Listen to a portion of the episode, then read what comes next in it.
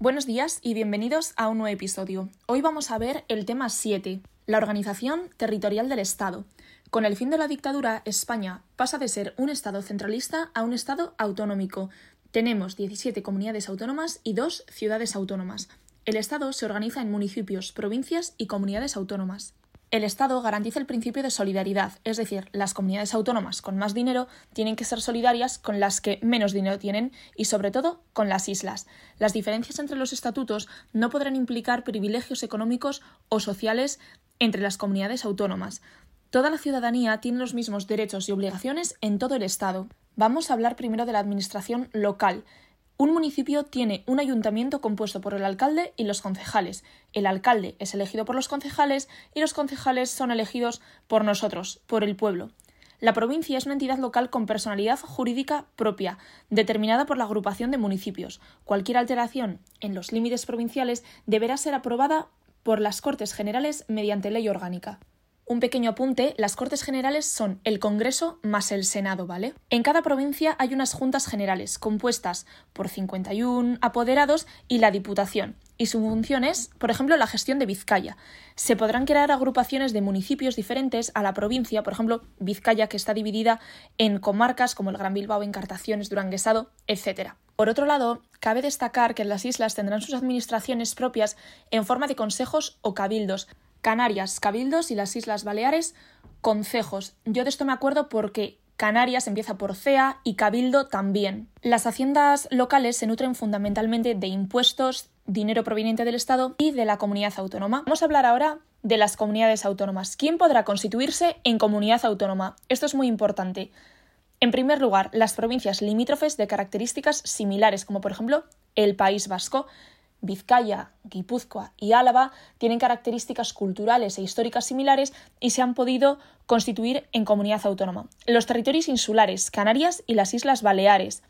Y también las provincias con entidad regional histórica como Cantabria, Asturias, Murcia. Hay dos formas para constituirse en comunidad autónoma. La vía rápida y la vía lenta. Esto es como si nos vamos de vacaciones y decidimos ir por la autopista pagando el peaje o por la carretera nacional que vamos gratis, pero tardamos más. Primero vamos a explicar la vía lenta y cuando lleguemos al artículo 151 explicamos la vía rápida. Si queréis que os envíe un esquema de esto, me lo podéis pedir por mensaje directo en mi Instagram arroba polis.podcast. Vale, vamos a ver la vía lenta. Digamos que hay una iniciativa por parte de la Diputación de Cáceres y la Diputación de Badajoz. En esta tienen que participar ambas diputaciones, como he comentado, y mínimo dos tercios de los municipios de cada una de ellas. Además, la mayoría del censo electoral tiene que vivir en esos municipios.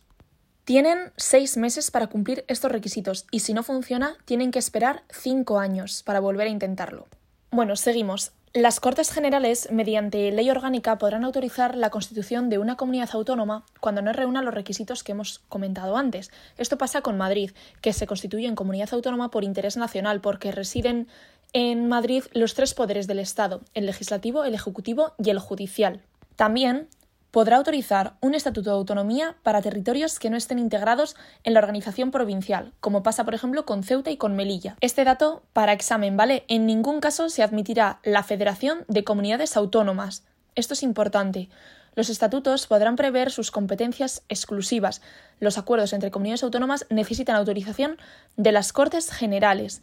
Los estatutos son la norma institucional básica de cada comunidad autónoma y deben contener lo siguiente: la denominación que mejor corresponda a su entidad histórica, como nosotros, por ejemplo, Euskadi o País Vasco, la delimitación del territorio, es decir, las fronteras, las mugas, la denominación, organización y sede de las instituciones autónomas propias. Aquí tenemos Gobierno y Parlamento Vasco, que está en Vitoria-Gasteiz. También tendrán que contener las competencias asumidas. Bueno, las reformas de los estatutos requerirán la aprobación de las Cortes Generales mediante ley orgánica. Esto es importante. A continuación aparece una lista bastante larga de las competencias que podrán asumir las comunidades autónomas. Voy a nombrar algunas que además asistencia social ha aparecido en un examen hace tiempo. Ferias, puertos deportivos, ferrocarriles y carreteras cuyo itinerario discurre íntegramente por la comunidad autónoma. Esto es muy importante. Y también urbanismo y vivienda, entre otras.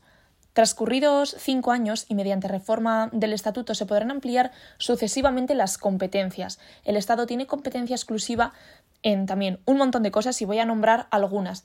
Nacionalidad, inmigración, extranjería, que eso es muy interesante de cara a nuestro trabajo, la Administración Justicia, Defensa y Fuerzas Armadas, determinación de la hora oficial, entre otras. El punto 3 del artículo 149, en resumen, lo que quiere decir es que si la ley de la comunidad autónoma no resuelve el problema que queremos tratar, echaremos mano a una ley estatal. El Estado, mediante ley orgánica, puede transferir o delegar en las comunidades autónomas, por ejemplo, es lo que ocurre con la ANVIDE.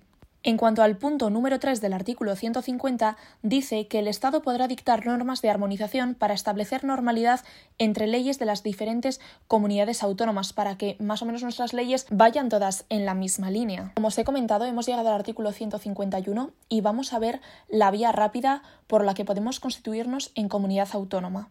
Pongamos otra vez el ejemplo de las diputaciones de Cáceres y Badajoz. Ahora vamos a necesitar un mínimo de tres cuartos de los municipios de cada una de ellas. Tenemos seis meses también para cumplir todos estos requisitos que también incluyen que la mayoría del censo electoral viva en estos municipios. Se celebra un referéndum que tiene que ser aprobado por mayoría absoluta. ¿Que sale? Sí, perfecto. Se asumen las competencias. ¿Quiero más competencias? Tengo que esperar cinco años.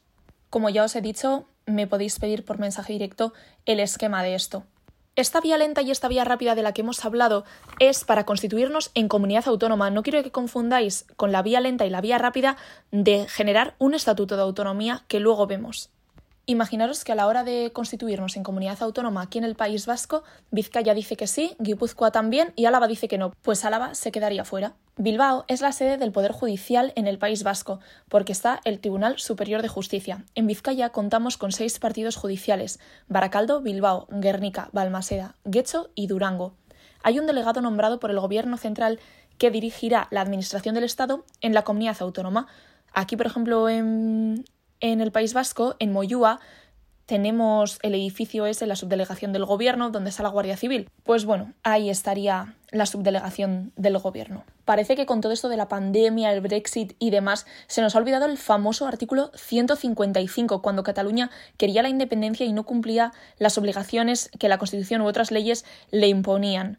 ¿Vale? Este artículo, el 155, se imponía y entonces la comunidad autónoma deja de tener competencias. El Estado toma el control de esa comunidad autónoma. Bueno, por otro lado, los recursos de las comunidades autónomas, ¿de dónde vienen? ¿De dónde viene su dinero? Bueno, pues de los impuestos, las tasas, de dinero que le da el Estado, del patrimonio y de las operaciones de crédito. Y ya por último, vamos a explicar la vía lenta y la vía rápida para el Estatuto de Autonomía. La vía lenta es súper fácil. Las diputaciones de Cáceres y Badajoz, junto con sus diputados y senadores, hacen un proyecto de estatuto y lo envían a las Cortes Generales. Y la vía rápida los diputados y senadores de Cáceres y Badajoz tienen que aprobar el estatuto por mayoría absoluta, la mitad más uno.